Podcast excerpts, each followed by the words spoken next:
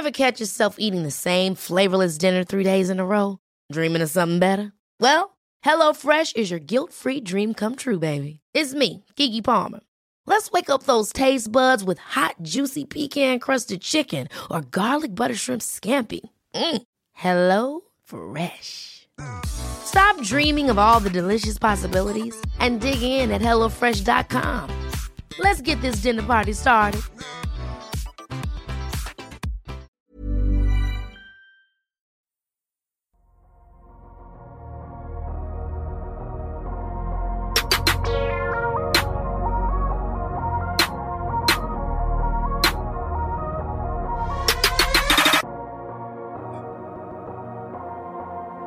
Salut à tous, nouvel épisode de Duck Hebdo. Aujourd'hui, après une petite semaine de pause, c'est Adrien qui vous parle. On avait euh, déjà parlé jeunesse dans l'épisode 214, mais on va continuer dans l'épisode du jour. On va parler draft.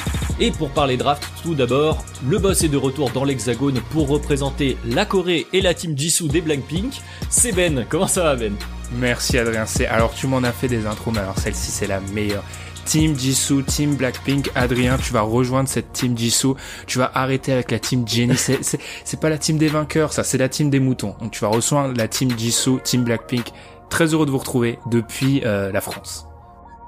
Euh, c'est un débat un peu de, de, niche, mais non, je dirais que les moutons, c'est plus la team Lisa. Mais enfin, le troisième membre du podcast du jour, on avait parlé jeunesse sans lui la dernière fois, donc on va rattraper ça cette semaine. C'est donc la présence de l'expert scouting de Duck Hebdo qui lui représente plutôt les États-Unis et la team euh, des Fifth Harmony. C'est Alan. Ça va Alan? Ça va très bien. Ouais, j'avais rien compris à vos 30 secondes de débat sur euh, des boys band coréens. Donc ouais, je suis là avec le, le quotient euh, euh boys band féminin nord-américain. Girls band du coup.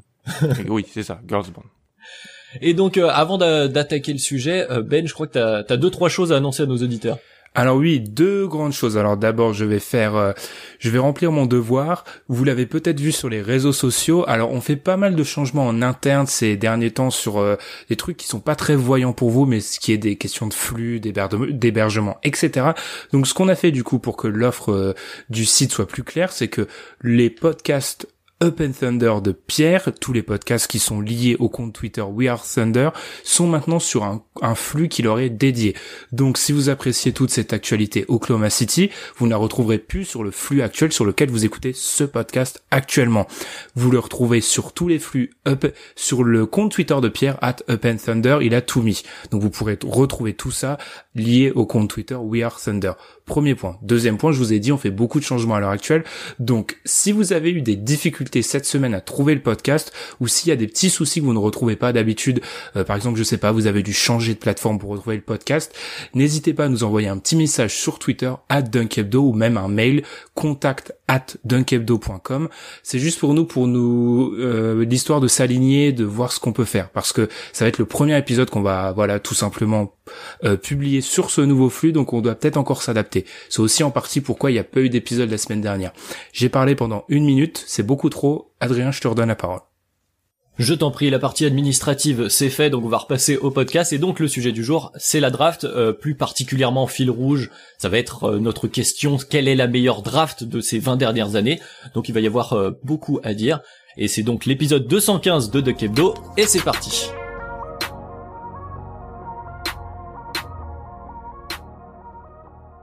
Quelle est donc la meilleure promotion de draft en NBA depuis une vingtaine d'années? C'est la question qu'on va se poser, messieurs. Alors évidemment, pour y répondre, il va falloir définir ce qui fait une bonne draft. On a deux grandes écoles, on va dire, avec euh, quelques subtilités bien entendu. D'un côté, le star power, le nombre de joueurs, disons, de calibre euh, all-star. Et de l'autre, on va avoir le nombre de joueurs qui feront carrière en NBA, la profondeur de la draft avec tout un tas de nuances bien entendu, puisqu'on a pu voir euh, bah, des drafts avec par exemple quelques Hall of Famers draftés la même année, mais en étant les seuls bons joueurs à faire carrière, et à contrario, il y a des drafts qui regorgent de bons joueurs, mais sans aucun grand joueur, on va dire. Donc ça, c'est les deux extrêmes, ça va se discuter, et ben on va commencer par toi, Alan. Je vais te poser la question toute simple qui va, par laquelle on va commencer. Qu'est-ce qui fait, selon toi, une bonne cuvée de draft en NBA pour moi, il faut les deux, les deux, deux ingrédients de ce que tu dit. C'est pour ça qu'une bonne cuvée de draft, c'est, c'est plus rare qu'on peut le penser pour moi.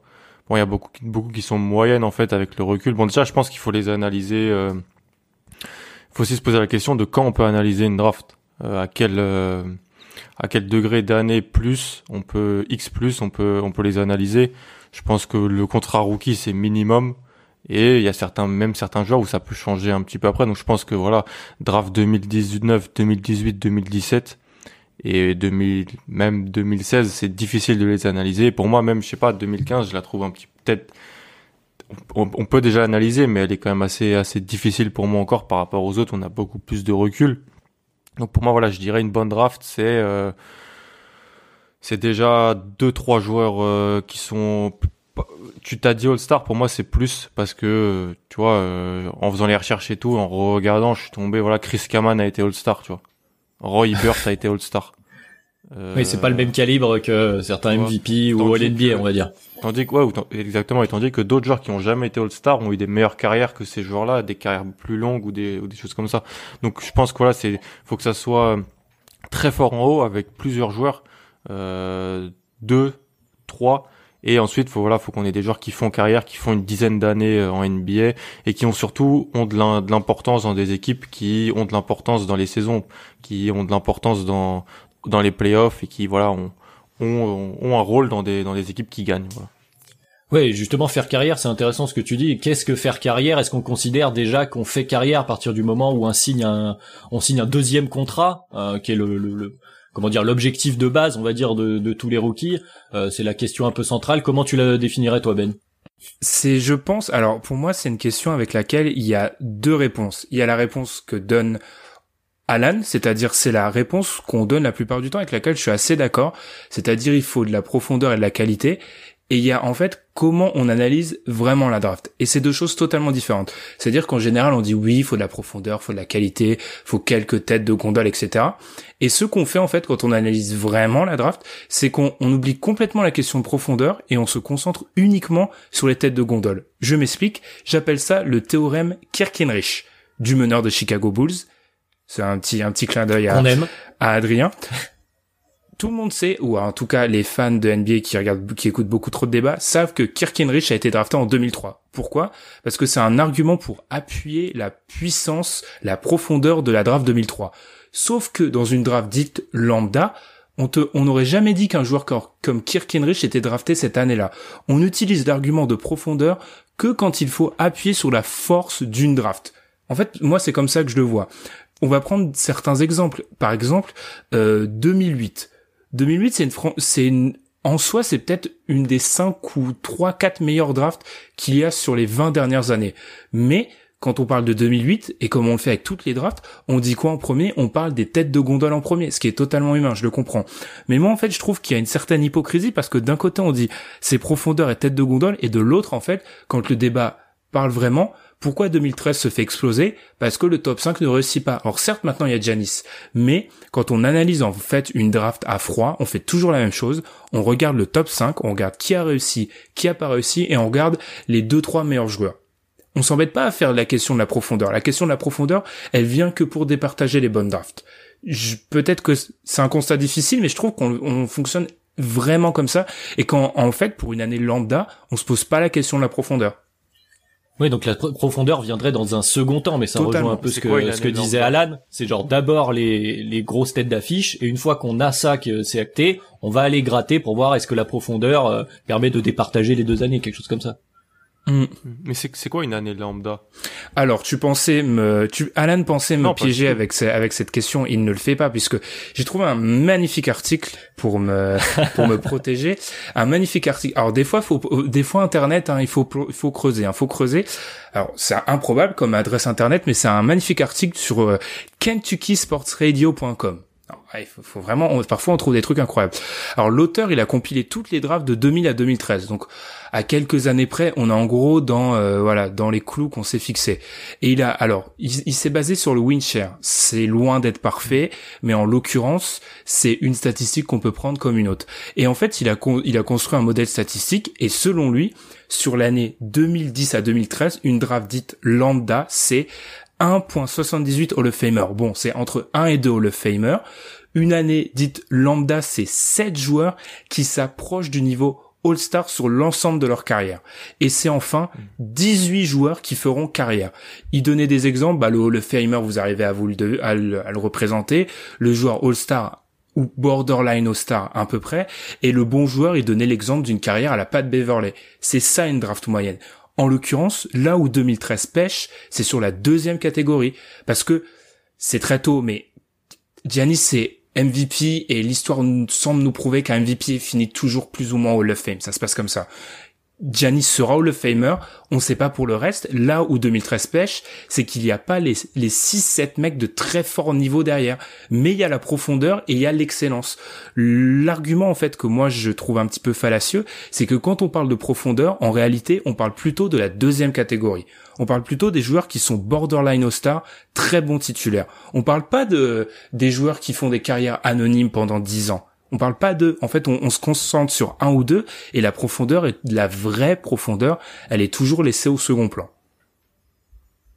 Donc pour 2013, pour toi, on compterait pas les euh, André Robertson, euh, Allen Crabbe, euh, ce type de joueurs-là, quoi. Eh ben, ces, ces joueurs-là, euh, ces joueurs-là, en l'occurrence, ils rentrent dans le troisième, exactement, ils rentrent dans la troisième catégorie, mais jamais j'ai entendu dans un débat euh, André Robertson ou Allen Crabbe venir pour défendre la qualité d'une draft. Ça n'arrive jamais. Ces joueurs-là sont jamais utilisés comme exemple. Alors que 2013, il y a des joueurs, il y a des joueurs au second tour qui sont trouvés. Cette analyse montre d'ailleurs qu'au second tour, c'est trois, quatre joueurs. 2013 remplit cette part du marché aussi. 2013, ce qui manque à 2013, c'est les All-Stars. C'est juste ça. Mais je nuancerais un peu euh, cette cette vision là que tu donnes parce que euh, sur en fait en focalisant sur le, le, top 10 ou sur la loterie, on va dire. Mmh. C'est-à-dire que quand la loterie est décevante, à partir de là, j'entends euh, tout ce que tu disais. Euh, c'est 2013, c'est l'exemple parfait. C'est-à-dire qu'il y a plein de joueurs de loterie qui sont décevants entre guillemets, qui font pas une grande carrière. Des bah, Anthony Bennett évidemment, mais Alex Len peut-être, Trey Burke, qui font pas des, des immenses carrières.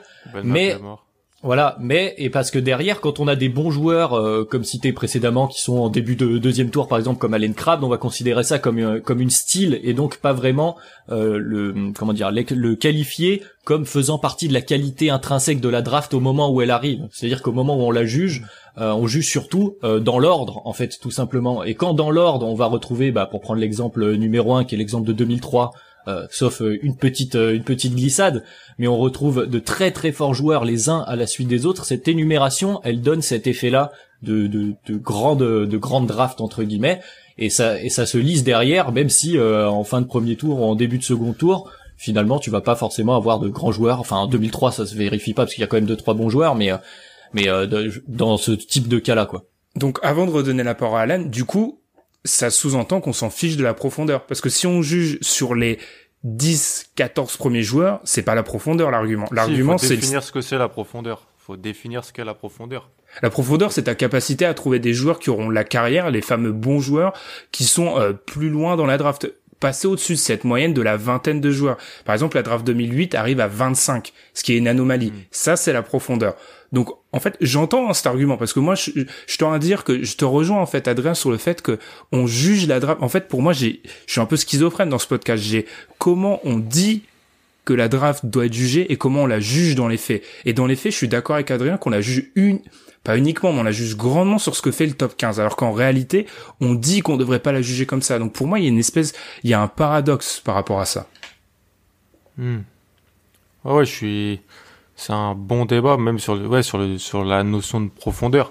Parce qu'en vrai, souvent, ce que, quand on est entre amis ou avec des gens, qu'est-ce qu'on fait? On dit, bon, euh, si on redraftait la draft, tu vois, qu'est-ce que ça ferait?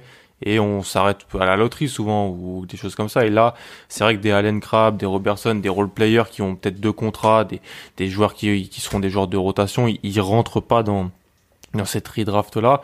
Et ça veut ça veut pas dire qu'ils sont qu'ils sont ça veut pas dire qu'ils sont pas mauvais qu'ils sont qu'ils sont mauvais, ça veut juste dire que voilà, la notion de profondeur. Je suis assez d'accord avec ce qu'en fait ce que tu as ce que as démontré Ben, c'est qu'elle est elle est pas starifiée la notion de profondeur, mais en fait, c'est une notion de profondeur de bon joueur plus plus. C'est pas une notion de profondeur de joueur NBA. C'est-à-dire que là où, par exemple, euh, une draft comme je trouve 2011, elle est, elle est profonde en bon, pas bon joueur, solide joueur, plus qu'en mhm. joueur NBA. C'est, y a, y a, c'est pas la même chose d'être un bon joueur que d'être un joueur NBA. Donc ça repose la question de la carrière, ce qu'on disait plus tôt, de quand est-ce qu'on définit qu'il y a eu un bon joueur NBA. Est-ce qu'un bon joueur NBA c'est un journeyman qui euh, va enchaîner les tout petits contrats et voir le terrain sur les sur des garbage time, ou est-ce que c'est quand même un gars qui a eu un rôle, comme tu disais, Alan, euh, euh, au moins un rôle important à un moment donné, comme bah, vu que tu prends la draft 2011, il y a Haïti évidemment en en pick 60, mais tu vas avoir aussi au deuxième tour, t'as Chandler Parsons, je crois, t'as Bojan Bogdanovic, euh, voilà, quelques joueurs quand même qui ont eu qui ont eu un impact euh, autre, même si bon Chandler Parsons a eu d'autres euh, péripéties. non mais non. Vas-y. Non, vas-y, vas-y. Ah, c'est juste dire Jimmy Butler au deuxième tour aussi, si on s'en rappelle. C'est fin de premier, non? C'est pas le pick 30 C'est pas 29, 30 Sachant que c'est Chicago, il me semble qu'on a le pick 30. Je crois, hein, mais tout début du deuxième? Attends, je vais. C'est pas l'année après qu'ils aient le meilleur bilan ou un truc comme ça Ouais. Je vais vérifier. Je dois, je dois me tromper si vous êtes deux pour, pour moi, c'est le pic 30, mais en tout cas, ça fait quand même partie, effectivement, de toute façon, le pic 30 de ces joueurs où, euh, effectivement, il a, il a dépassé les, les attentes et qui a eu un vrai rôle, enfin, même plus que ça, c'est quand même, euh, maintenant, il est considéré parmi les, si ce n'est les superstars, en tout cas, les stars très confirmées de NBA, quoi. Mm. Mm. Après, c'est là où l'article sur lequel je me suis basé, il a, c'est, pas parole d'évangile. il y a, il y a, il y a, bah, 30e, voilà, Jimmy Butler. C'est vrai qu'il y a une, il y a une faiblesse dans cet article, c'est qu'en fait, il met tous les joueurs sur un pied d'égalité. Et c'est vrai qu'on n'attend pas fondamentalement la même chose d'un premier tour, d'un premier choix de draft et d'un soixantième. C'est juste que, selon moi, la, faiblesse de, cet argument et la, et la faiblesse euh, du de l'idée selon laquelle il faut un, un équilibre entre profondeur et hmm. euh, Star Power, c'est l'idée selon laquelle, bah non, en fait, c'est vrai dans les faits, mais quand on a vraiment ces débats, et c'est normal, parce qu'on va pas s'arrêter, et c'était 15 joueurs qui ont réussi, on le fait pas vraiment.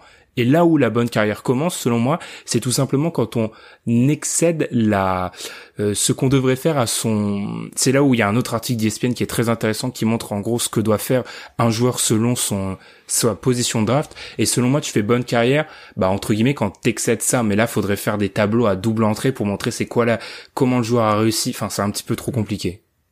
Et ça pourrait aller euh, à l'encontre un peu de ce qu'on disait juste avant sur euh, sur la loterie très importante, parce que je vais revenir sur une draft un peu ancienne, la draft 2001.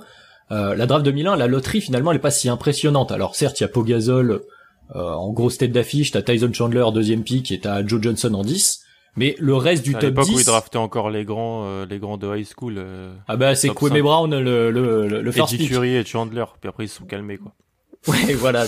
Mais voilà, en tout cas, la, la loterie, il y a quelques bons joueurs, dont euh, un très grand avec euh, Pogazol, on va dire. Mais après, euh, cette draft, elle est souvent considérée comme une très bonne draft parce que derrière, t'as justement ce dont tu parlais, Ben, juste avant, des joueurs qui excèdent les attentes de, de, très très loin, avec Zach Randolph, avec Tony Parker, avec Gilbert Arenas au deuxième tour, avec même Gerald Wallace, je pense qu'on peut le compter, qui est en fin de premier tour. Euh, voilà, donc euh, oh, Wallace, l'époque sombre des Bobcats. Euh, continue à All Star, All Star, All Star à l'est, incroyable. Bah, c'était le franchise player des, des Bobcats hein, à une période. Sombre, Mais voilà, ce que je veux dire, c'est quand quand on commence à énumérer beaucoup de joueurs dans cette seconde partie, on va dire de, de draft, qui euh, mhm. excèdent les attentes de, de loin. Alors là, ça devient aussi un argument très fort malgré une loterie qui est on va dire correct, mais qui est pas non plus extraordinaire dans la liste hmm. des, euh, des loteries de toutes les drafts.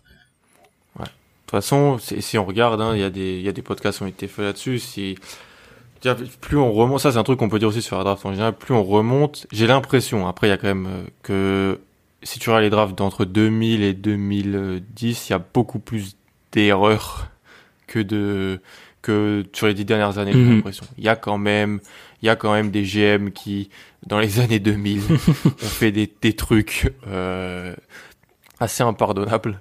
Euh, ce qui accentue les styles du coup? Ce qui accentue l'idée de style du second tour, comme tu dis. Surtout aussi parce que bah, ces mecs-là, on les a vus faire 12 ans de carrière. On sait pas ce que vont faire certains joueurs encore euh, draftés depuis dans les huit dernières années. quoi. Ils peuvent, voilà l'exemple d'un Kyle pour moi est assez impressionnant parce que Kyle sur ses six premières saisons, il est je crois à une dizaine de points par match. On pense pas que ça va devenir un joueur qui potentiellement, si on refait une redraft de sa draft, part dans le top 3 euh, assez facile, de mémoire 2005 ou 2006. Donc euh, il y a aussi ça aussi laisser le temps et là sur les drafts de 2000 des années 2000 on a vraiment on est a posteriori on peut regarder ça on peut voir que bon les front office se sont améliorés, il y a eu des meilleures techniques de scouting euh, euh, sur les profils étrangers notamment. Euh, la fin du, y a, les, les, prospects ne sortent plus directement du, du high school sur certains profils, donc c'est plus simple de pas se tromper sur certains. C'est sur d'autres, on se trompe pas, mais sur certains on se trompe. Donc c'est aussi intéressant de voir que voilà, les techniques sont sont plus trop les mêmes, mais que en vérité, ce, ce truc du de la grosse pioche du second tour, plus facile de l'avoir euh, dans les années 2000 parce que dans les années 2010, bah, ok, il y en a Brogdon comme par exemple plein d'autres, hein. mais on n'a pas encore eu l'entièreté de la carrière pour pour voir ça. Là où sur 2003 par exemple, en plus du top niveau, on a aussi bah, David West et, on a aussi Mo Williams par exemple, qui a fait une grosse carrière pour un joueur du second tour, qui a été All-Star pour un joueur du second oui, totalement. Alors petite blague entre nous, je pense pas Alain que Montaigne disait high school, mais voilà, c'est petite petite blague entre nous. Ensuite, euh, alors j'entends l'argument de Kylori, mais moi c'est un argument que je trouve j'ai un peu de mal avec cet argument-là parce que Kylori c'est il y a cinq joueurs qui ont la courbe de carrière de Kylori. C'est mm. extrêmement rare qu'un joueur, après, euh, on va dire, à la fin de son contrat rookie, euh, dans son deuxième contrat, se révèle être un tout autre joueur qu'il a laissé, qu'il a laissé entreapercevoir depuis le début de sa carrière NBA. Ce sont des exceptions, donc j'ai du mal à baser un modèle sur des exceptions. J'estime quand même qu'à la fin du contrat rookie, bien souvent, tu peux quand même donner un, un, premier avis. Il y a bien sûr des exceptions, mais enfin si euh, on, devait, euh, si l'équipe Dunkebdo devait servir de tribunal euh, depuis son existence sur tous les joueurs qui ont fini leur contrat rookie, je pense que dans 97% des cas, on aurait bon sur la suite de la carrière. C'est juste que oui, il y a des profils de carrière qui sont inattendus, mais j'estime qu'après 4 ans, on peut quand même faire un choix. Ensuite, pour revenir sur le reste de ce que tu as dit, oui, il y a eu il y a eu des erreurs dans les années 2000. Je pense aussi qu'on peut dire que ces mecs-là ont été virés et on peut, et on laissé la place à peut-être peut-être des euh, comment dire des, des nouveaux dirigeants un peu moins archaïques, même si on veut pas céder au régime du chiffre, qui sont peut-être moins archaïques dans la façon dont ils réfléchissent le basket, etc. Donc il y a moins d'erreurs. Et c'est ce qui fait, je pense, que dans les années 2010, les erreurs sont encore plus glorifiées. Genre Anthony Bennett, on va en entendre parler pendant des décennies. Parce que, en l'occurrence, euh, alors Markel Fouz, on va lui laisser un peu de temps, même si euh, d'après ce que j'ai dit, c'est mal parti. Bennett, quand tu regardes l'enchaînement des premiers choix de draft de la décennie, il va faire une tâche indélébile dans cette dans cet enchaînement-là. Hmm. Ouais, totalement. Mais tu vois, euh, ce que tu disais sur les, ce que vous disiez d'ailleurs tous les deux sur euh, sur les erreurs, c'est assez intéressant. Peut-être que les erreurs maintenant justement, elles sont focalisées sur les premiers choix. Où là, on mhm. sent que les que les front office ont toujours cette envie de prendre le risque pour vraiment découvrir le talent générationnel ou euh, en tout cas le, joueur qui va faire passer leur cap. Là où euh, c'est une discussion qu'on a déjà eue quand on parlait de draft. Maintenant, il y a toujours cette euh, cette question du est-ce que je prends le fit ou est-ce que je prends l'upside? Et les front office sont beaucoup plus prudents en choisissant le joueur qui qui va soit être le plus haut talent draftable à, à leur pic, soit en prenant un projet sur euh, de plus longues années, donc ils vont peut-être un peu plus le le mettre en, en couveuse, on va dire pendant pendant quelques années, peut-être en G League, etc. Mm. On va moins avoir, on va moins avoir cette impression du euh, le gars a été drafté, je sais pas, 15 16e et euh, c'est un bust immense. L'impression est différente parce que la façon dont on draft et dont on fait jouer évoluer les joueurs a aussi évolué en même temps que bah, que les front office et aussi parce que ça bouge plus vite, j'ai l'impression. Alors ça, ça se base sur oh, rien du tout. Peut-être que je me trompe complètement. Peut-être qu'il y a des des journalistes qui ont fait des recherches et que c'est tout, totalement faux. Mais j'ai l'impression que les équipes sont moins arrogantes, ont moins d'ego et sont plus amenées à changer, euh, à transférer les jeunes joueurs plus vite s'y accroche moins. Euh, moi, je pense par exemple à un exemple, c'est Sacramento qui a quand même enchaîné une série d'échanges de ces jeunes joueurs pendant, enfin, ça en devenait caricatural. J'ai l'impression, parce que et là, ça envoie peut-être à d'autres débats. De toute façon, tous les débats sont intriqués. Peut-être dans ces débats euh, dont on parle entre euh, la NBA bipolaire, d'un côté, on a soit tu joues le titre, soit tu dois reconstruire. Bah, les équipes qui jouent le titre, elles ont pas le temps. Donc déjà, elles choisissent loin et si le joueur plaît pas, bah paie pas, bah on les change, on envoie quelque part d'autre, euh, on drafte pas, même à, euh, avant on échange notre choix de draft parce qu'on veut on veut pas s'en on veut pas s'en occuper et de l'autre les équipes qui ont le temps, elles vont peut-être se dire bah c'est des monnaies d'échange qu'on garde en couveuse. Ouais, les équipes qui jouent le titre, c'est toujours à la deadline, ils ont ils ont drafté un gars dans le top 20 sur les deux dernières années, ils peuvent l'échanger avec un Mhm. pic pour avoir un joueur qui peut aider la rotation quoi. On voit ça tout le temps quasiment depuis quelques années. C'est sûr, c'est sûr. Mais euh, mais du coup, ça se pose la question du comment on va on va pouvoir trancher tout ça parce qu'évidemment, tu tu parlais des, des petites recherches, on a tous un peu regardé ce qui s'est fait sur euh, quelle est la meilleure draft. Alors évidemment, 2003 va revenir beaucoup dans les dans les discussions, mais euh, c'est c'est peut-être difficile d'être aussi euh, comment dire d'aussi catégorique parce que euh, justement, il y a il y a des drafts où euh, entre comme comme tu disais Ben en fait finalement entre le discours qu'on a envie d'avoir du comment faudrait juger et finalement comment on le juge aussi avec un certain affect hein, on va pas se mentir je pense aussi il y a des drafts où euh, les gens aiment toujours se dire ah ça je l'avais vu ce joueur là je l'aimais bien et j'avais j'avais compris. Donc il y a l'affect qui va rentrer en, en compte avec euh, les carrières des différents joueurs euh, je sais pas par où vous voulez attaquer euh, le débat des, des meilleurs drafts euh, est-ce que dans le top on peut on peut réduire déjà sur les 20 années peut-être à, à, à 5 6 drafts euh, pour euh, pour ensuite euh, débattre entre elles? Je pense déjà, avant de redonner la, la parole à Alan, 2000 2003, c'est... Euh, je, je vais je vais utiliser un mot que Montaigne n'utilisait au- aussi pas, c'est le, le gold standard. tu vois, c'est vraiment euh, 2003, il y a tout. 2003, t'as la tête de condole, enfin t'as LeBron James. Ça aussi, je pense, il faut aussi peut-être parler du fait que quand t'as un joueur, je parle même pas de Hall of Famer, je parle vraiment d'un joueur générationnel, ça va forcément influer sur la valeur de la draft. On parlera peut-être de celle d'Anthony Davis après, mais pour moi, ça influe énormément ça. 2003, il y a tout. Il y a LeBron James, il y a quatre Hall of Famer dans, le modèle sta- statistique dont je vous parlais. C'est la seule, bon, alors c'est encore difficile de juger les plus proches, mais quatre Hall of Famer qui sortent d'une draft, c'est du jamais vu. Enfin, c'est totalement incroyable.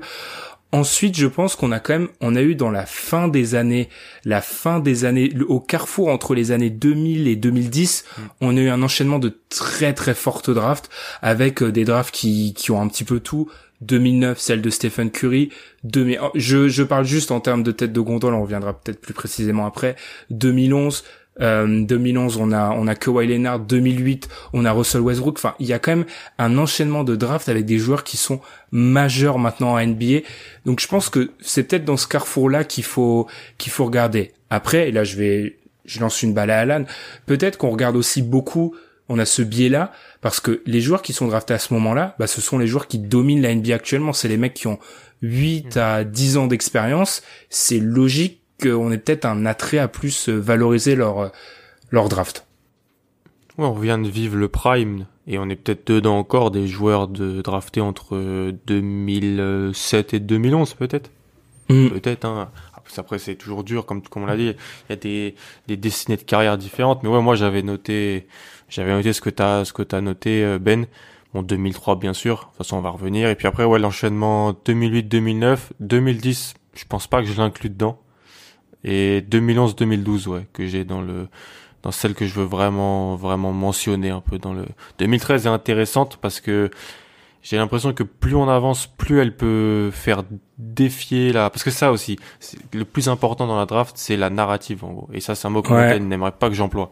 C'est que euh, c'est comment comment elle est parlée le moment et même comment elle est parlée avant le jour même de la draft, Exactement. durant la saison durant la saison NCAA, durant la la saison euh, euh, s'il y a des joueurs qui jouent ailleurs, c'est comment on te parle des joueurs, comment même on te parle de certains joueurs quand ils sont au lycée et, et tu te mets à attendre cette draft là et ça peut par exemple le meilleur exemple pour moi reste 2014 Mhm. 2014 si on regarde à, à posteriori on est encore on est six ans après 2014 donc on est au milieu du deuxième contrat sur sur, sur ces joueurs là ça devait être une draft qui devait nous sortir euh, 6-7 All-Stars, deux, deux joueurs potentiellement qui devaient finir dans les All-NBA, on, devait, on avait Andrew Wiggins dont on parlait depuis très longtemps, et donc voilà. Donc la narrative est aussi très importante dans l'évaluation de, de la draft.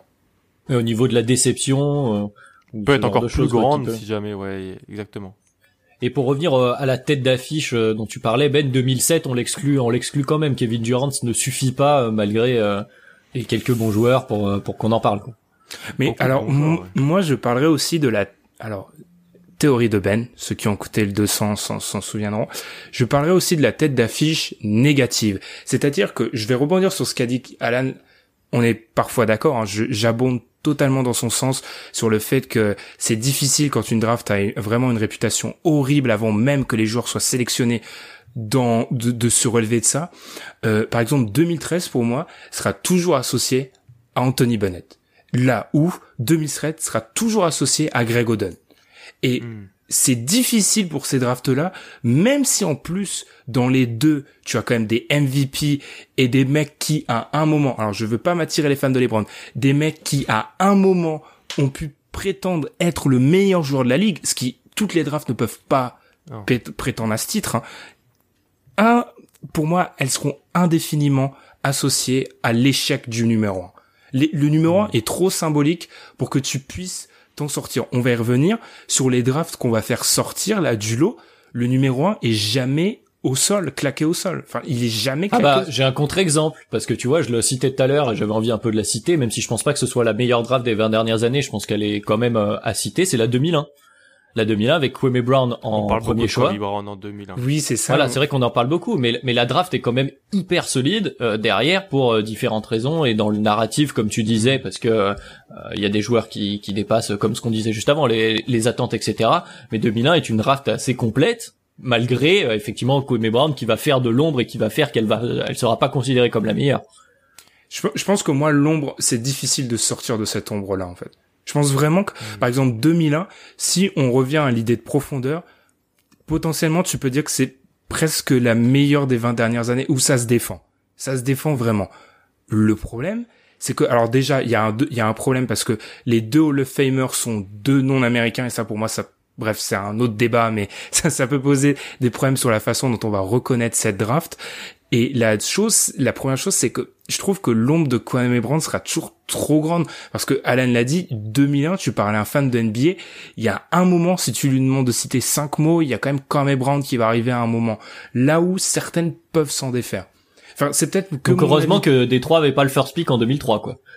Ah bah heureusement. Euh, bon là il y a peut-être ça aurait peut-être été trop gros les mecs derrière ça aurait peut-être été trop fort mais euh, l'ombre est trop petite ouais l'ombre est trop petite par rapport aux géants derrière mais je je pense vraiment le, le numéro 1 est trop symbolique. Enfin, peut-être que je me trompe. C'est vrai qu'il est très symbolique. Et tellement symbolique. Enfin, les numéros 1, je pense que tous les fans NBA, on est capable de les citer euh, sur les 20 dernières années. Les numéros 1, on les connaît.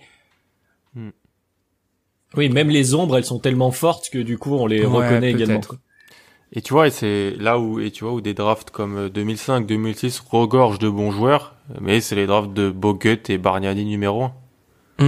Et donc, c'est là où, bah, malheureusement, elle, elle, passe pas le cut de, de ce dont on parle parce que, parce qu'en fait, on va pas vraiment se mentir aussi. Si le numéro, bien sûr, il y a des erreurs, mais quand t'as le numéro 1 qui est fort, c'est que c'est souvent un joueur générationnel. Donc, euh, et il est pris en numéro 1. Bon, même si voilà, Durant, Oden, c'est un peu, un peu un débat. On pouvait, mais souvent, quand t'as un numéro 1 unanime, il y a ça aussi. Quand t'as un numéro 1 unanime, souvent c'est gage d'un joueur générationnel et de d'une draft qui, qui peut être de, de qualité euh, en haut, c'est-à-dire en termes de star, parce que un, numéro un générationnel, c'est sûrement un All-Star, c'est sûrement un joueur qui qui, mhm. qui fera une grosse carrière et tout ça. S'il y a du débat sur le numéro 1, tu peux là on peut on peut te on peut te balancer dix ans après, mais tu regardes, tu vois, il y avait quand même plein de bons joueurs et c'est vrai, il y a toujours plein il y a toujours des bons joueurs dans une draft de toute façon. Oui. Il y, a, toujours, non mais c'est vrai, il y a toujours des bons joueurs, parce qu'aussi il y a, il y a souci de contrat, opportunité, c'est-à-dire un joueur on le draft au premier tour, on va lui donner plus d'opportunités, on peut en faire un bon joueur aussi.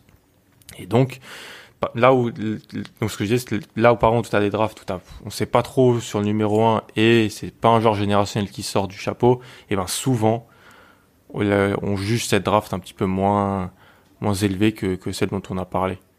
Et c'est dommage qu'on soit si tôt en 2020 finalement parce que 2017 tu vois par exemple parce que c'est ça ça me fait penser à 2017 en fait tout, tout ce qu'on parle depuis tout à l'heure Markel Fools tu le disais bon c'est un peu dur de le juger maintenant mais a priori il mm. sera pas au niveau d'un d'un first pick euh, de draft et pourtant même si on est très tôt il y a quand même pas mal de bons joueurs qui pourraient même euh, devenir de très grands joueurs et donc redorer le blason de cette draft là euh, mais mais avec voilà encore une nouvelle fois un first pick peut-être moyen. Mais là, on voit beaucoup, il y a beaucoup de joueurs qui sont très très intéressants sur euh, bah, dans la loterie, on va dire de, de 2017. Même si le top 10 de 2017 va faire quand même mal. Vous vous souvenez Enfin, on, on faisait des podcasts là-dessus. Le podcast existait déjà, pardon. Euh, il y avait beaucoup, euh, enfin on parlait du, du quintet de, de meneurs, euh, on devait avoir une révolution au niveau du poste de meneur, je me rappelle écrire des articles sur ça, euh, qui annonçaient que Kyrie allait dominer la NBA, alors ça, mais à coup de pas, hein, ça arrive même au meilleur, et on, enfin de ce quintet de meneurs, c'est D'Aaron Fox le meilleur et de très loin. Et ça, qui l'aurait parié? Euh, Tu l'as dit, Markel Fultz, et on lui souhaite le meilleur, mais c'est compliqué. Euh, Lonzo Ball sera probablement un joueur qui aura une très bonne carrière, mais il va pas être le, le meneur générationnel qu'on a promis. Dennis Smith est déjà en grande difficulté. Pareil pour Frank Nilikina. donc là où la, là où encore une fois, et même la fin de la loterie vient de sauver, parce que tu as des très bons joueurs, on pense bien sûr à Donovan Mitchell, le fait que la et là je vais rebondir sur ce qu'a dit Alan, le fait que la façon dont on t'a vendu la draft, in fine, c'est pas la façon dont elle va être, elle va se matérialiser, ça va être un gros problème sur la façon dont on va parler de cette draft dans le futur. Exactement. Et donc du coup, ça va être le gros problème pour la draft 2013, par exemple, avec euh, malgré tout un Giannis qui qui risque de devenir, bah, enfin, qu'il est déjà d'ailleurs un talent euh, incroyable, générationnel, MVP, euh, qui, qui nous gratifiera peut-être d'autres exploits. Mais euh, c'est pas du tout ce qui nous était vendu dans cette draft. Janis, le, le meilleur joueur, quoi. C'est même si Oladipo fait une draft plutôt correcte et c'était lui qui était quand même attendu, si je me souviens bien, Anthony Bennett, c'était une grosse surprise quand même qu'il soit mm. choisi en, en first pick. Ça discutait plus autour d'Oladipo et d'Otto Porter. Euh, et de Nerlens Noël même sur certaines hypes pour euh, ceux qui croyaient encore au, big. Mais voilà, donc Oladipo fait une carrière tout à fait honorable, mais effectivement dans la dans comment nous était présenté cette année-là, euh, c'était pas Giannis qui devait être le, le porte-drapeau, on va dire. Et par rapport au, au, numéro 1, juste dernière chose, euh, Alan, tu, tu m'as fait penser à ça quand tu énuméré le, le, milieu des années 2000. Ça vient totalement illustrer le fait qu'on joue moins à la roulette russe avec les, les internationaux, sans mauvais jeu de mots. C'est-à-dire que mm. Bargnani Bogut, euh, ça m'étonnerait que Bargnani Bogut sorte dans les années 2010 maintenant. Mm. Bogut joue à NC en plus. Donc euh, mm. c'était un peu un peu différent mais le Bar Bargnani ouais. Mais en fait c'est ça, j'écoutais dans un pod j'écoutais ça dans un podcast, je me rappelle plus. Mais ça aussi c'est l'effet euh, c'est l'effet Dirk. Ça il y a des énormes erreurs de, dans les sur des profils européens dans les années 2000 parce que on cherche des franchises se sont mis. De toute façon, c'est une, ligue de copiage. Tu vois, j'ai pas dit copycat pour pas faire mal à Montaigne, mais euh, les gens ils vont péter un podcast. Faudra faire une référence le running gag. Ouais, le running gag. On fera un, épisode sur les essais, mais euh, euh, voilà, tu vois, il y, a beaucoup d'erreurs d'Européens parce qu'on cherche le nouveau Dirk. Puis il y a des les grands, ça a été à la mode parce qu'on cherchait son grand. Puis après on cherchait l'ailier ah, et donc ça fait des erreurs aussi dans les années, au milieu des années 2010 là sur certains types d'ailiers qui n'ont pas qui pas performé dans la loterie. Et, là où tu vois et c'est on n'en parlait pas trop à l'époque mais parce qu'il y avait d'autres arguments. Est-ce que des profils est-ce que des franchises ont eu peur de drafter Luca parce qu'il était européen? Ah, ça, on saura peut-être pas, on le, on le saura un jour, mais... probablement, mais dans le narratif inversé, j'ai envie de te dire, c'est qu'aussi les franchises NBA ont toujours peur depuis justement le, la jurisprudence Bargnani, on mhm. va dire, mhm. on a peur de prendre le risque de, de prendre donc euh, le joueur européen et que ce soit un bust. Et là, c'est d'autant plus euh, le retour de bâton est d'autant plus sévère. Voilà que quand tu prends un bust américain, parce qu'on te dit, bah de toute façon on le savait, c'était un, c'était qu'un pauvre européen entre grands guillemets. Mhm. Alors que les statistiques montrent que c'est la même chose en fait. Il n'y a pas de, les Européens sont pas plus prompts à buster ou à manquer leur euh, leur euh, leur carrière NBA que les autres. Et je vous rejoins complètement. Si euh, Luca et il va probablement le faire devient un top 5 NBA, un MVP, attendez-vous à ce que dans 5 ans les franchises NBA sélectionnent tout ce qui sort d'Europe quoi. Enfin, amenez vos petits cousins à jouer au basket parce qu'il y aura des ouvertures. Enfin, ça va ça va encore être c'est sûr que il y a des mecs type Mario et Zonia qui pourraient se retrouver faire ah, mais, mais, euh, mais, quelques années quoi. Mais totalement et c'est pour moi c'est le c'est le seul endroit où la NBA a encore besoin de rationalité, c'est sur les profils européens parce qu'il y en a maintenant sur les grands. C'est-à-dire, et ça devient même peut-être l'extrême inverse, c'est-à-dire qu'on, on, on- enfin, on s'éloigne des grands vraiment là où avant on les sélectionnait à, à tout va, mais il manque toujours ce, ce recul sur les profils européens où soit on a été dans l'extrême, euh, l'extrême euh, chercher le nouveau d'heure comme l'a dit Alan, soit maintenant on s'en éloigne totalement. Il n'y a pas de juste milieu et j'ai peur qu'un nouveau joueur générationnel du sur le vieux continent bah, vienne encore une fois dérégler totalement les, les baromètres NBA. Ah, c'est une question a- qui se pose. Il y en a un, mais il faudra attendre, c'est, et il affole déjà tout le monde, c'est Victor Wenbanyama, le français de 16 ans qui a, qui fait 2 mètres 20. Et qui lui rend déjà fou les Américains et qui, comme tu as dit Ben, t'as employé le bon mot, il est dit qu'il pourrait changer un peu le baromètre.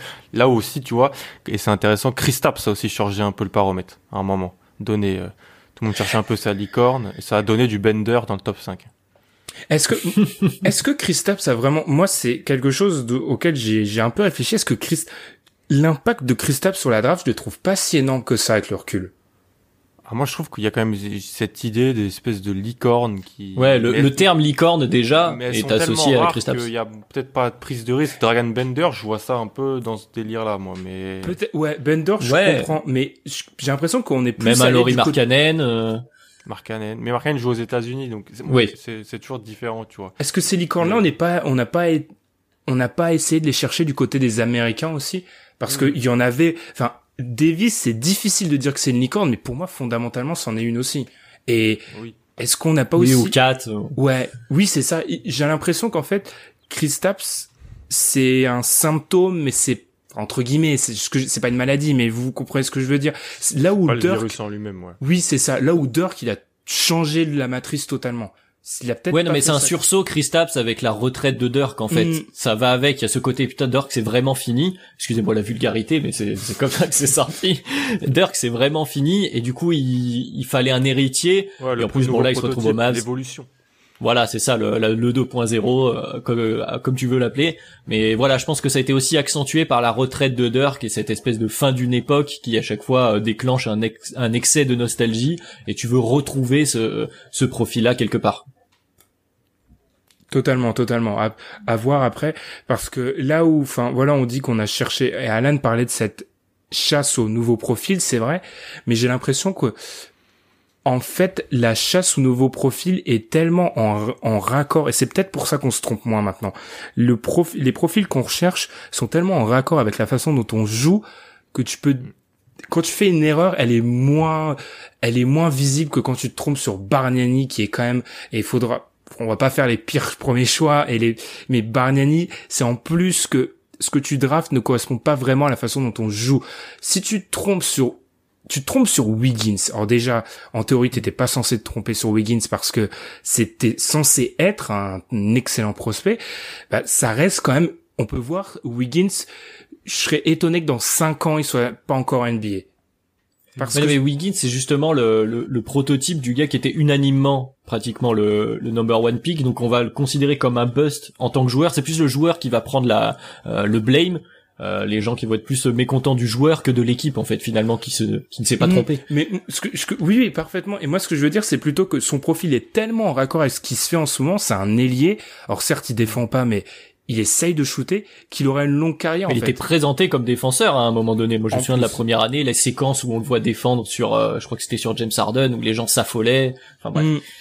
Donc c'est donc c'est ça. Donc moi, je pense qu'il aurait une longue carrière. Là où d'autres, ça a été un petit peu plus écourté parce que on a essayé de forcer. Je pense que c'est, selon moi, c'est peut-être ça la conclusion. On force moins peut-être. On force moins le destin et on écoute peut-être plus autour de nous quand il s'agit de la draft et des, front office. Et donc du coup, est-ce qu'on doit prendre ce, ces, ces, ces, ces caractéristiques en compte en classant nos drafts? C'est-à-dire qu'est-ce que est-ce qu'on peut dire qu'une draft de début des années 2000 est meilleure parce qu'il y en a d'autres qui se sont plus plantés ou est-ce qu'on doit ne pas le prendre en Mm. compte et, euh, et le mettre au même niveau que des drafts, euh, euh, disons euh, milieu des années 2010 Je vais vous remettre, je vais poser une question, je vais vous remettre dans l'embarras. Qu'est-ce que c'est se planter du coup? Parce qu'on a dit c'est quoi une bonne draft? C'est quoi se planter fondamentalement? Bah tu vois, voilà, bah pour moi c'est se planter, c'est c'est ça va ça va aussi aller avec euh, le comment dire l'image de ce qu'ont qu'ont les joueurs et l'équipe avant, mais aussi après. Hmm. Et donc bon, pas de deuxième contrat, c'est se planter pour la carrière d'un joueur pour moi. Tu vois, là, je mettrais la nuance Ah, sur. l'équipe aussi, euh, si l'équipe ne, ne lui offre pas de deuxième contrat, l'équipe, ça reste pas peut-être aussi. Oui, c'est elle- une erreur pour elle aussi. Oui, c'est une, c'est une erreur pour elle, mais je pense que, enfin, en tout cas, comme moi je le considère, l'erreur, elle est, comme ce que disait un peu Ben, dans quand tu draftes à côté de ce qui se fait ou de ce qui devrait se faire. Parce que des fois, tu te plantes et tu pouvais pas vraiment l'anticiper. Il y a des joueurs, euh, t'as pris Wiggins, mais Wiggins, ça reste un joueur correct, euh, Mhm. donc qui était drafté du coup numéro un. Mais il y en a où ils ont ce profil-là, ils sont draftés entre la dixième et la vingtième place. Ils ont tout ce qu'il faut pour que ça marche et finalement ça marche pas. Alors il y a différents facteurs. Des fois l'équipe est à blâmer sur euh, la formation, sur le temps de jeu, sur tout ce que tu veux. Mais pour moi, quand il y a une vraie erreur, c'est quand t'es vraiment à contre-courant et c'est accentué. Ça aussi, il faut en parler. C'est accentué par les gars qui sont juste derrière. Parce que si tu te plantes, euh, mettons quand tu rates, euh, tu vois, tu parlais de Stephen Curry, on parlait des drafts euh, pleines euh, pleines de meneurs. Euh. Voilà, voilà, bah exactement. Mais voilà, tout le monde le voit tout de suite. C'est-à-dire que quand tu reviens sur cette draft et que tu penses aux Timberwolves qui draftent deux meneurs, alors qu'ils sont pas forcément des, mauvais profils. Mais oui, mais qui sont Déjà, pas forcément des mauvais profils. ouais. C'est-à-dire que Ricky Rubio, oui, deux fois le même poste euh, dans le dans le top 10 déjà, c'est c'est quelque chose. Mais en tout cas, les profils sont pas incohérents en soi par rapport à ce que je disais juste avant. Mais par contre, le contraste avec ce que tu rates derrière fait que ça devient un mauvais choix. Donc pour moi, il y a ces deux euh, ces deux paramètres ensemble qui qui créent le mauvais choix. Je sais pas si toi tu le vois autrement, mais voilà pour moi. Ouais, ouais, je suis assez. Ça, c'est ça, c'est toujours terrible. Hein. C'est le ce qui s'est pris aller dans les trois, quatre choix d'après. Parce qu'on et, d'ailleurs des fois, des équipes qui vont être louées pour un bon pic, et ben en fait, elles, auraient pris un été, qui aurait été pris avant si jamais il était disponible. C'est juste qu'il était plus là et donc elles ont pris un autre. Est-ce que Miami aurait pris Darko Milicic? Ah, ça, mais ça, ça c'est sorti un peu dernièrement. Il y a eu des, de- des podcasts qui ont été faits sur ça pendant le confinement. Beaucoup de gens voulaient parler. Il n'y avait pas grand chose à parler, donc on s'est mis à parler un peu d'histoire. Ouais, on sait, on fait- connaît, on connaît, on sait qu'on a eu du mal aussi. Et en fait, l'histoire est sortie donc de Chatford qui en qui dit que les Pistons que les les les les, les Pistons étaient à New, à New York en playoff pour jouer les Nets. Ils font un Darko Milicic arrive aux États-Unis, il s'entraîne dans le même gymnase qu'eux. Euh, donc à l'autre bout, donc sur deux paniers différents, les, tous les mecs des, il fait l'entraînement de sa vie, il fait le workout de sa vie.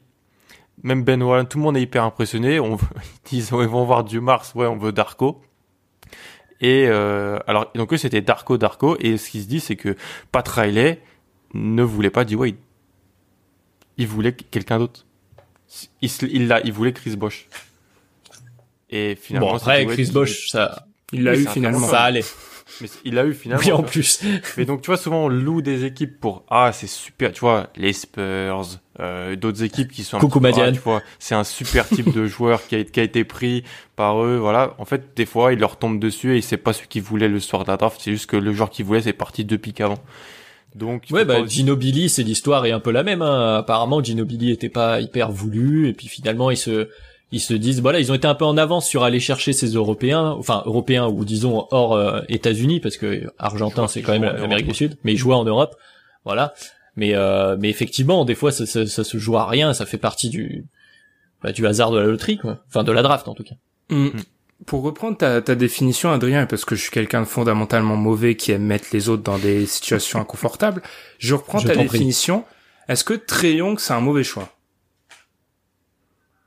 Bah non, du coup, parce que Trey Young n'a pas ce côté, euh, le profil ne correspond pas. Alors certes, il va souffrir toute sa vie de la comparaison Mhm. avec euh, Luca, c'est évident. Par contre, un, meneur qui est, qui est très fort sur pick and roll, capable d'organiser ton jeu et de pull-up à 11 mètres, eh ben c'est tout à fait ce qui se fait. Et du coup, dans ce cas-là, enfin c'est pas totalement, enfin ton le choix n'est pas totalement incohérent. Alors tu vas forcément souffrir de la comparaison un petit te peu. laisse pas je- avoir là il t'a mis dans les cordes mais je le non non non tout va bien. Mais je le qualifierais pas moi de mauvais choix en lui-même parce que d'une part le joueur est prolifique, il est dans ce qui se fait en NBA actuellement et en plus en termes de hype, il a permis à Atlanta de revenir. Il a quand même beaucoup de choses pour lui euh, malgré une défense absente par exemple. Donc, Jabari Parker, c'est un mauvais choix, par contre. Et Jalil Okafor aussi. Alors J- Jalil Okafor c'est sûr, mais Jalil Okafor on en a déjà on en a déjà parlé Mhm. euh, plusieurs fois parce que Jalil Okafor malheureusement pour lui, c'est pile on parlait des grands là cette euh, des gens qui se des, des équipes qui se focalisaient sur les sur les bigs un peu dominants offensivement, c'est pile au moment où la NBA change de de paradigme, de façon de jouer. Il se retrouve au mauvais endroit, au mauvais moment, entre guillemets. Euh, dommage pour lui. moi, ça me fait plus de la peine pour lui qu'autre chose. après, Jabari Parker euh, Jabari Parker, c'est quand même, euh, bah, c'est un ailier, tu vois. T'en parlais pour Wiggins, c'est un peu la même problématique, même si du coup il fait une moins bonne carrière. C'est peut-être justement, ça rejoint peut-être un peu plus l'exemple que je voulais donner, où il fait une moins bonne carrière, mais d'un côté ailier offensif qui était comparé à un Carmelo Anthony euh, au moment de sa draft, par exemple. Qui se fait deux fois le genou dans ses trois premières années aussi. Voilà, ça, ça aide pas. C'est vrai que les blessures, bah pour Greg Oden c'était aussi valable d'ailleurs les blessures. Mais voilà, Jabari Parker, pour moi, c'est pas non plus un choix incohérent. C'est un ailier, il correspond dans le poste, le type de joueur. Euh, par exemple, Embiid, qui, sort juste derrière, donc dans ces drafts-là, est beaucoup plus un risque parce que euh, déjà il y a beaucoup plus de questions sur le sur le joueur qui avait commencé le basket il y a pas longtemps, etc. Mais aussi sur le poste de pivot. Euh, sauf qu'en 3, vu que Wiggins et Parker sont partis, ils peuvent le prendre sans, sans, sans se poser de grosses questions. Mais je pense pas que Jabari Parker intrinsèquement soit un mauvais choix. Alors a posteriori peut-être un peu plus, mais pour moi, au moment de la draft, je le considère pas comme tel. Donc si on entre dans une, et je, je continue à cuisiner Adrien, mais si on entre dans une dimension parallèle, du coup, l'erreur aurait été cette année-là de prendre Embiid en 1 et Embiid qui en réalité ne devient pas le joueur qu'il est en ce moment. Ça, ça aurait été une erreur. Par, par, exemple, je pense que oui, beaucoup plus. Si tu prends un pivot en, en 1 et qui, par exemple, je vais poser, je vais renvoyer la balle un peu euh, à Alan comme ça, c'est une facilité un peu. Mais tu vois, il y a James Wiseman dont on parle beaucoup sur euh, sur la draft qui arrive là mm. pour 2020 euh, et donc qui est, qui est, un big et il est, je sais qu'il y a des il y a des, des mocks où il est très haut. toi, Alan, t'es peut-être moins dans ce cas-là parce que justement drafter un big très haut, euh, c'est c'est pas ce qui se fait. Mais justement, là, si quelqu'un draft Wiseman, je transfère là. Euh, 1, 2, et que Wiseman ne devient pas aussi bon et devient simple rim runner entre guillemets, euh, bah ce sera considéré comme une erreur. On est d'accord Ouais, moi je, moi je suis assez d'accord sur euh, drafter un pivot, faut qu'il soit vraiment générationnel. Mais là où je trouve Ben pointe bien le truc, c'est que bid, on savait quand même que Enfin, je sais pas. Après, on était, enfin, on était jeunes, on est toujours jeunes, mais euh, on savait, on savait que il avait quand même toutes les qualités du pivot un peu moderne, tu vois, protection de cercle, euh, tout ça. Là où Jalil, non, il n'y a pas vraiment d'excuses. Et d'ailleurs, si vous voulez, Ben l'avait écrit avant la draft dans un article qui est toujours sur le site d'ailleurs, que je suis retombé dessus dernièrement. Je me rappelle plus du titre, mais euh, sur qui présentait. C'était tranchant. Ouais, Jalil Okafor comme un un, un prospect euh, à contre-temps, en gros, si on veut le dire, historiquement. Mais ouais, sur Wiseman, je suis assez d'accord. C'est euh, et c'est un truc qui sort de plus en plus dernièrement. Si tu regardes, il y a de moins en moins de grands intérieurs euh, dans le top 5 draftés, et on les on draft que ceux qui pourraient vraiment devenir générationnels. Alors on pensait que, sur dont certains, DeAndre Ayton a ce profil-là. Le profil, on nous le dira, tu vois, le futur nous le dira. Euh, James Wiseman, voilà, c'est certains l'ont très haut. Aussi pourquoi Et ça rebondit parce que c'est la narrative. C'est que c'était le meilleur joueur du au lycée. Enfin, selon selon les classements aussi, parce que oui, évidemment. Les gens ne regardent pas les matchs du lycée. Hein, et ils disent que c'était le meilleur joueur du lycée. Ils se basent sur un classement qui a été fait soit par ESPN, soit par 24/7 Sports, qui sont des très bons sites. Hein, mais toujours est-il qu'Avry Bradley était le meilleur joueur du lycée son année et Cliff Alexander, le meilleur joueur de son lycée aussi, il joue au Mans maintenant. Donc, et c'est pas, il y a rien contre ça, hein, mais c'est, c'est, ça veut pas, ça, veut pas dire que c'est une réalité ancrée. Mais Wiseman était présenté comme un numéro un depuis deux ans, donc dans la tête des gens, c'est ah, il doit être, il doit être au, au maximum top 3.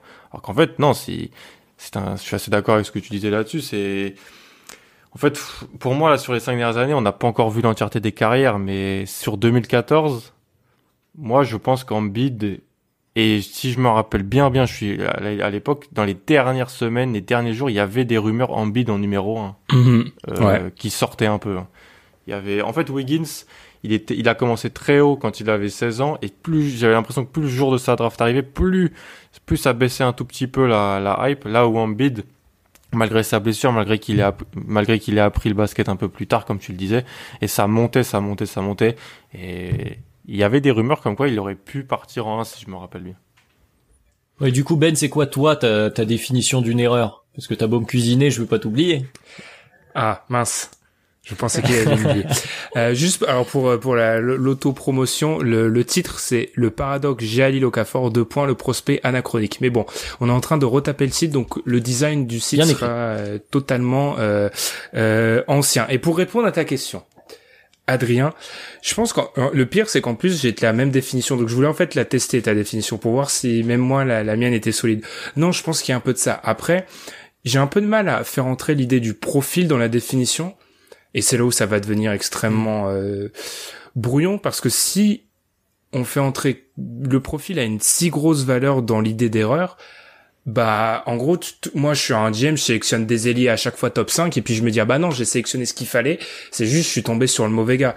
Donc cette idée de un peu se décrocher du profil si c'est ça aussi on sélectionne aucun pivot euh, dans le top 15 sur les 35 prochaines années.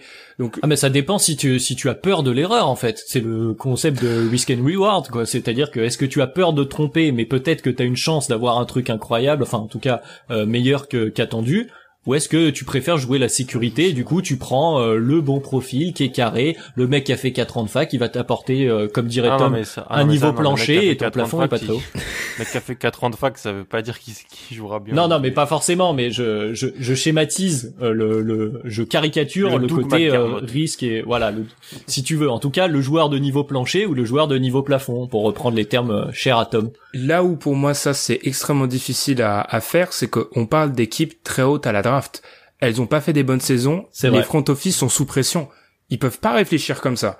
Ils peuvent pas réfléchir. Ah, bah. euh, je prends un joueur carré sur euh, au pire parce que si tu prends ton joueur carré sur au numéro 2 et que tu as laissé passer le potentiel, on en parlait avec euh, certains joueurs qui ont le malheur d'être sélectionnés, le, le, théorème Luc Kennard, bah le problème c'est que toute ta vie en tant que GM, tu seras raccroché au mec que t'as pas sélectionné. Donc ce qui amène la notion de risque, ce qui amène les erreurs. Donc en fait, je pense pas que tu sois si en possibilité quand t'es, euh, tu drafts si haut que ça, t'as pas les mains si libres que ça. Donc c'est c'est pour ça où hmm. euh, quel exemple je pourrais prendre? Par exemple, on, parlait on parlait de, la draft de cette année. Euh, le choix des Warriors, s'il est pas échangé, pour moi c'est un des plus durs à faire que j'ai rarement vu parce que hmm. t'as le besoin en poste de pivot, c'est clair. Mais si, et ça irait contre la philosophie des Warriors dernièrement de prendre un pivot, tu fais quoi mm. T'as pas vraiment les mains libres. Donc c'est pour ça en fait juger sur le profil et la capacité à prendre des risques ou pas, tout le monde n'est pas en possibilité de prendre des risques. C'est pour ça que les mecs de la fin de draft se gavent. Parce que quand t'es déjà en playoff, quand t'es déjà en finale de conf au deuxième tour des playoffs, bien sûr si tu vois Odi Ananobi qui tombe alors qu'en plus il a eu des problèmes de blessure, tu le prends. Parce que tu te dis si jamais je réussis alors qu'on sait qu'en dehors du top 15 t'as une chance sur trois bah c'est tout bénef. Tu peux pas faire ça fondamentalement quand tu sélectionnes non mais tout le monde ne le fait pas non plus euh, je pense à Kevin Porter Jr euh, petit chouchou d'Alan par exemple qui est tombé très très très bas alors qu'au bout d'un moment quand on est arrivé à la 20 place on s'est dit bon il y en a bien un qui va le prendre de toute façon tu crains rien parce que tu te feras pas engueuler si jamais ça ne fonctionne pas. je pense que Kevin Porter Jr tout le monde pensait qu'il était vraiment euh, alors, je, euh, j'ose pas le dire, parce que j'ai peur qu'Alan... Bah non, allez, Alan, je te laisse la parole. Oh, tout le monde pensait qu'il avait des soucis hors terrain, c'est ça que t'allais dire mm. Oui, c'est, il y avait des... Ça aussi, la draft, hein. Le hors terrain, les rencontres avec les équipes... Euh, c'est vrai, de plus en plus de, de, on parlait des processus qui ont évolué, il y a de plus en plus de, d'évaluation psychologique ou en tout cas. oui, exactement. Là, cette année, on a appris, voilà, que, c'est-à-dire qu'un des jeunes de, entre 18 et 20 ans se sont tapés une, vingt, une vingtaine d'interviews Zoom d'une heure tous les jours, quoi, avec des franchises NBA. Donc. C'est ça, avec leurs agents qui les feront réviser. Euh. Oui, exactement, avec des révisions, des, ils peuvent faire des erreurs, des choses comme ça. Donc c'est, tout ça, ça peut jouer, ça peut te faire descendre, ça peut te faire monter. Euh.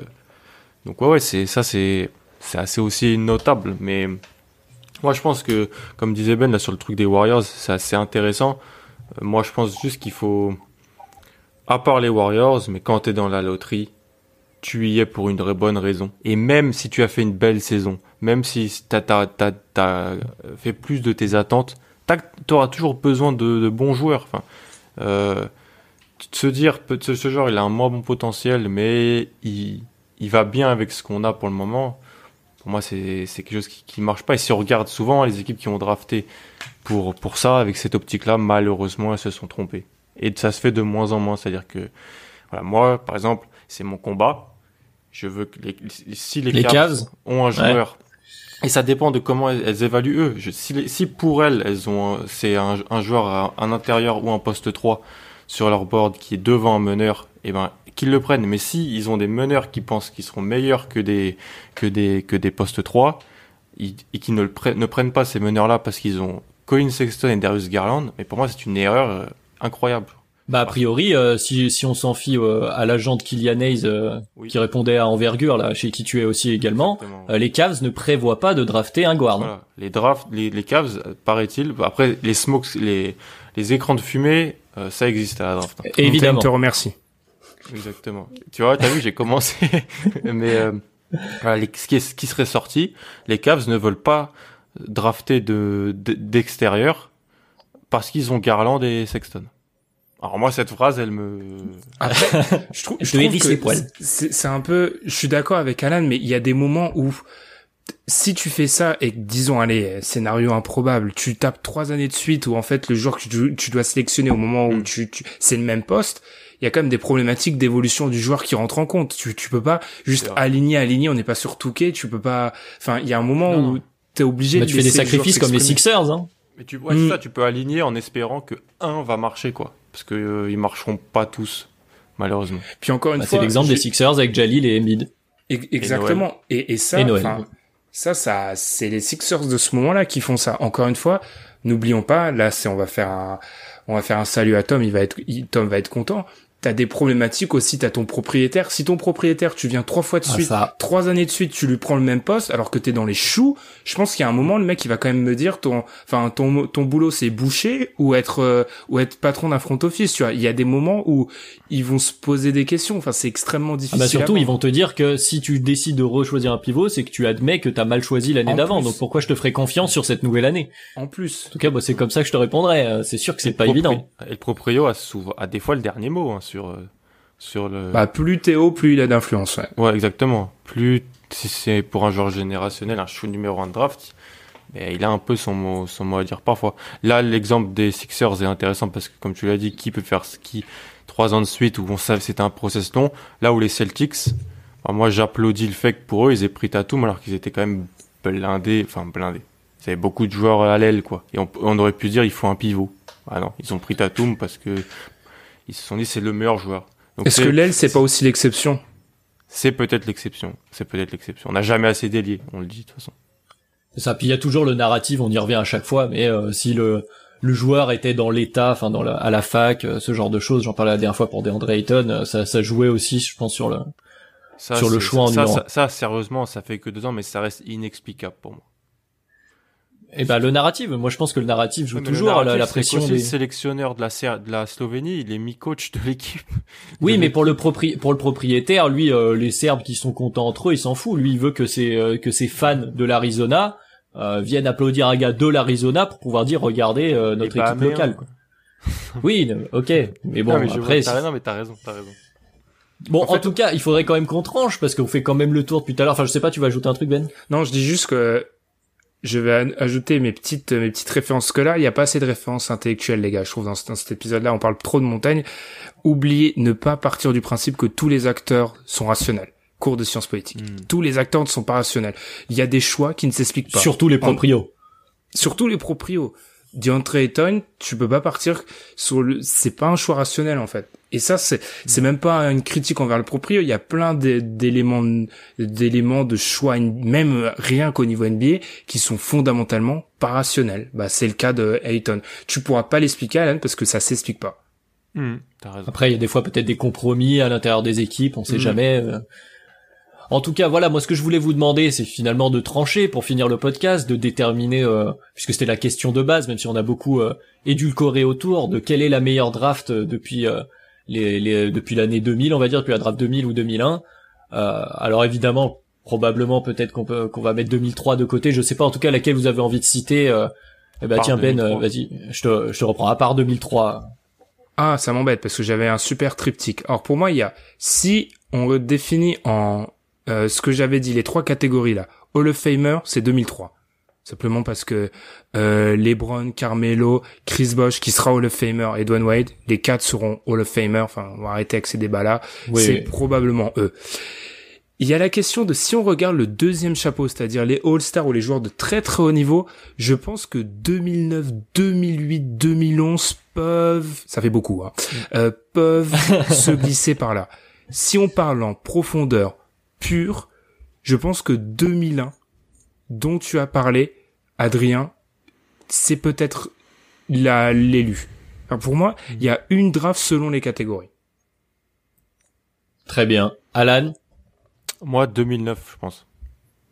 Moi, je pense que 2009 parce que il y a... Donc 2009, on va rappeler euh, grosso modo, c'est Blake Griffin, James Harden, Stephen Curry, Demar de Derozan, Drew, Drew Jeff Teague, euh, ouais, etc. Jeff Teague. Et le rookie de l'année. Darren Collison. J'aimerais bien ouais, le rookie de l'année était Tariq Evans. Et une erreur euh, du nom de Hashim Tabit. Exactement. Est-ce que c'est une erreur Et du coup, ah, parenthèse, est-ce Tabit c'est une erreur je sais pas, je suis, j'étais pas assez dans euh, l'étude à l'époque. Ouais, j'ai du mal à me reprojeter Memphis ouais. qui draft un pivot. Il y a combien, euh, il y a combien de mecs de pivots pris aussi haut Il y en a plus derrière. Il y en a plus derrière jusqu'à. Attends, je, je retrouve le la, la page. T'as Towns, Zambit, t'as Anthony Davis pris aussi haut, t'as Bennett pris en premier après, mais t'as, ouais. t'en as plus, Non mais dans dans cette draft en fait, si tu veux un pivot, il y a Hashim Tabit en deux je, je les ai sous les yeux. Donc après, t'as des ailiers forts, etc. Mais le prochain pivot qui est cité, il est pick 24 et c'est BJ Mullens. Donc, ah oui. euh, voilà. Et t'as Taj Gibson en 26 qui a joué 4, mais qui peut... La belle époque des Bobcats. La belle. Donc, euh, effectivement, si tu voulais un pivot, c'est plus compliqué. Bon. Voilà. Parenthèse à Tabit. Hmm. Non, mais 2009, voilà, je trouve, je trouve qu'elle est, il y a du futur Hall of Famer, il y a, il y a du All-Star. Euh, parce que c'est vrai que Jeff Teague a été All-Star. Euh, oui, oui il y a du role player, il y a du je trouve qu'elle est assez assez complète même si je trouve aussi que 2012 les gars, c'est vraiment pas mal. 2012, 2012, c'est Anthony, Davis? Anthony Davis, Damian Lillard, Bradley Beal, Draymond Green, Chris Middleton, André Drummond, Harrison Barnes, même Evan Fournier. Euh... Est-ce que 2012 pêche pas Alan sur la troisième catégorie? Vraiment la profondeur pure. Genre. Euh... Hmm. Peut-être, Parce que mais, ouais. je, pense que les deux premières catégories sont blindées. Davis, Lillard, etc. Ils ont les All-Stars, ils ont les, les joueurs générationnels, ils les ont. Mais est-ce que genre sur le, vraiment genre on a 25 gars qui font carrière Est-ce que Non, ouais, non, j'en ai cité ah, des gars qui font vraiment carrière, j'en ai j'en ai 16 18, tu vois, à peu près en ce moment. Hmm. Donc j'en ai peut-être un peu un peu moins. Ouais, c'est Ouais, tu peux monter à 20, je pense quand même, il y a quand même deux trois joueurs euh... Ouais, t'as Parce que voilà, tu vois. Terence Ross, Will Barton, voilà, pour les Ouais, Satoransky, Quincy Assis, c'est, voilà, c'est pas incroyable, Will Barton, mais c'est quand même bon. Euh, bon. Ouais, Mike Scott, non mais Mike Scott, tu vois, enfin, j'ai le deuxième tour sous les yeux pour essayer de voir, mais, euh... bon, et Robert Sacre en, en Robert Sacré, bien sûr. Sacré, autant pour moi. mais bon, on va pas non plus, euh, c'est pas, lui on le compte pas. C'était pour moi 2012 parce que je trouvais qu'elle était, elle est assez intéressante sur les deux premières catégories que, que citait Ben. Ouais, je pense que c'est la meilleure.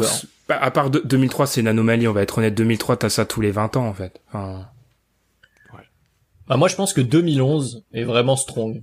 Euh, sur sur plein d'aspects. Alors pareil, donc les gros noms c'est euh, Kyrie, euh, Kemba Clay, puis t'as Kawhi, euh, Butler, donc Isaiah Thomas en, en 60 qui crée le, le, le petit effet euh, narratif euh, sympa. plus t'as quoi, t'as Vucevic qui est, qui est All Star.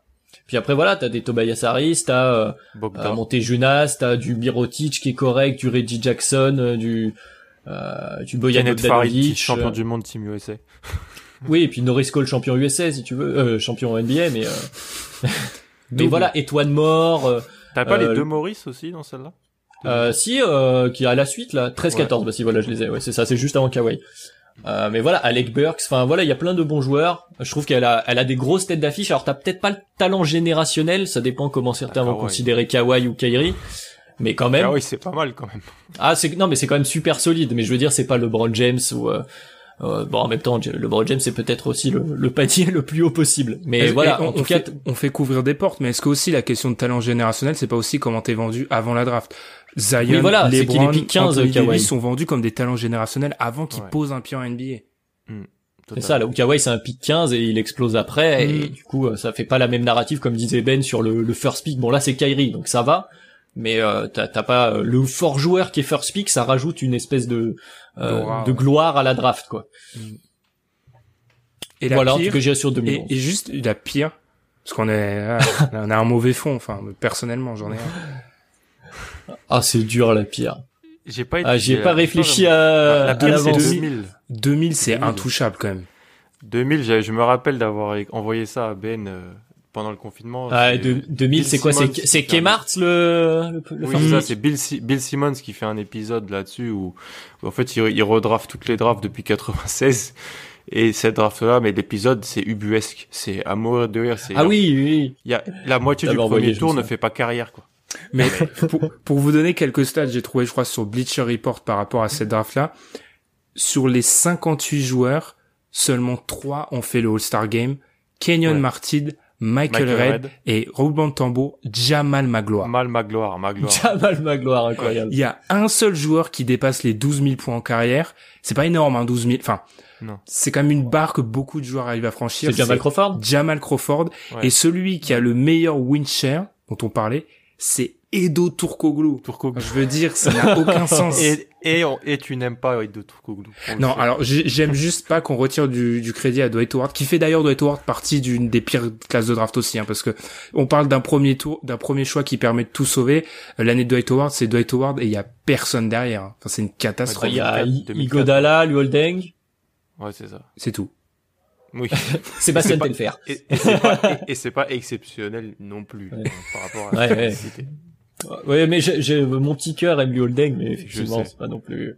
Euh, Il y a 2006, du coup, tu parlais de Bargnani aussi, qui est quand même pas incroyable. Parce que le meilleur joueur, c'est donc il y a Kylori qui a explosé après, mais sinon c'est Rajon Rondo, la Marcus Aldridge. Bon, il y a Brandon Roy pour les fans euh, d'époque, Ah. mais bon, la blessure a quand même coupé. Et après derrière, c'est pas fou. hein. Il y a des Pour bons role-players Kyle quand Lowry, le même. meilleur joueur de la draft. Ah, c'est c'est Aldridge. Enfin, peut-être que. Ouais, y a, ouais, ouais. T'es fan des Celtics et tu dis pas Rondo, déjà j'applaudis. Non, mais, Mais, euh, Non, mais mais- ouais, ouais, c'est probable. Hein. Après, il y a Paul Millsap aussi au deuxième tour. Mm. quand même, qui, qui- qui était un fort joueur, mais bon, il est pas à ce niveau-là. Après, voilà, t'as des Rudy Gay, t'as des JJ Redick, t'as quand même des bons role-players, Hmm. mais euh, mais c'est pas fou, fou, fou quand même dans Est-ce que. Brandon Roy, Quand même, le top erreur 5, c'est quand même Ah. Bargnani, Lamarcus, Adam Morrison, Tyrus Thomas, Sheldon Williams. Fou. ouais, ce top dur. 5 là, il est très, très, très, très violent. Euh, de- Non, de- tu me disais 2000, qui, Ben? Est-ce que Brandon Roy, c'est une erreur? Ah bah non, D'accord. jamais. Alors, bah, ça après, ça c'est mon, mon biais de fan des Bulls. C'est-à-dire que je ne jugerai pas en mal un choix d'un gars qui s'est blessé et qui a, Ok. que ça a cassé sa non, c'est carrière. logique. Ça, ça se défend, ça se défend. Après, c'est différent si tu connais les prédispositions avant, à la, avant la draft. En effet. C'est vrai que, de degré toute façon- d'information, ouais, c'est Ouais. important. Bah, Derrick Parce Rose ne peut pas être considéré comme mauvais pick, on est bien d'accord. Il est MVP, non, pas du tout. Enfin, Non, non, Et plus le narratif euh, dont tu parlais. exactement. Là où 2000, j'invite les gens si, je sais pas si, si certains sont en vacances, si allez, voilà, allez regarder un petit peu la page ou Basketball Référence ou Wikipédia Draft 2000, on tombe sur des choses. euh, Comme quoi, voilà, c'est vraiment pas une science infuse, vraiment pas. Mais c'était une autre époque, peut-être que ça a changé, euh, comme on le disait, peut-être que ça- n'arrivera plus des drafts 2000. Enfin après, de, comme dans l'ensemble, il n'y a pas de joueur incroyable, c'est vrai que ça peut réarriver quoi qu'il arrive. Bon, en tout cas, je crois qu'on a fait le tour, j'imagine. Sauf si on vous n'a avez pas, on n'a pas donné la réponse en fait. C'est, on a fait le tour sans donner la réponse, mais oui. Le tour des mauvaises drafts? Bon, on a donné la, la réponse. La mauvaise c'est 2000, la Ah non, meilleure. non, après, je pense a qu'on a, dit- est-ce qu'on aurait vraiment répondu à qu'est-ce qu'une bonne draft? La question Ah, reste ça. en suspens. Bah, je pense voilà, il y a, un- comme tu disais, il y a un triptyque et il y a une question de choix. Quoi qu'il arrive, ça, on en revient à, à- c'est un choix euh, entre les, les proprios, les front office, etc. Et puis des prises de risque ou non. Et effectivement, on juge mal. Enfin, c'est difficile de juger sur pièce et même a posteriori, euh, chacun fait, se fait un peu son avis, semble-t-il. Totalement. Eh bien, très bien. Eh ben, date of rap, donc euh, comme dirait les ricains, ou c'est dans la boîte, comme on disait euh, au début Comme des années Montaigne. 2000 à la, à la télé française, ou comme dirait Mont ah la boîte Montaigne, je suis pas sûr. en tout cas, au début des années 2000, euh, à la télé française, je vous le garantis. Est-ce qu'on peut expliquer cette blague de montagne quand même? Pensons aux auditeurs à la fin. Oui. Bah, je t'en prie. Ce qu'il y a, c'est que on a, on a, Adrien a employé un verbe français que je ne pensais pas qu'il, ou un mot français, je ne pensais pas que c'était, ça existait dans le dictionnaire euh, Larousse. C'était autocomplétion. Exactement. Le mot complétion, je pensais que c'était un anglicisme, et, en fait c'est un réel mot français. Et j'ai dit, je suis pas sûr que ça serait présent dans les essais de Montaigne en off. C'est pour ça. Voilà. Ah, pour schématiser. Voilà, vous savez tout maintenant sur ce, ce gag qui reviendra peut-être, qui sait. En tout cas, voilà, c'est la fin de l'épisode euh, du jour sur les drafted billets. Comme d'habitude, bien sûr, vous pouvez nous retrouver de partout sur les plateformes de podcast, les réseaux sociaux. Comme disait Ben en début d'épisode, n'hésitez pas à vous faire, euh, à nous faire des retours si jamais il y a quelques soucis avec les, les changements de flux. On sera là, bien sûr, pour échanger avec vous. Eh bien, c'était l'épisode 215 de Doc Hebdo et on se donne bien sûr vite rendez-vous pour un prochain épisode. Merci beaucoup les gars. De rien, salut. Salut.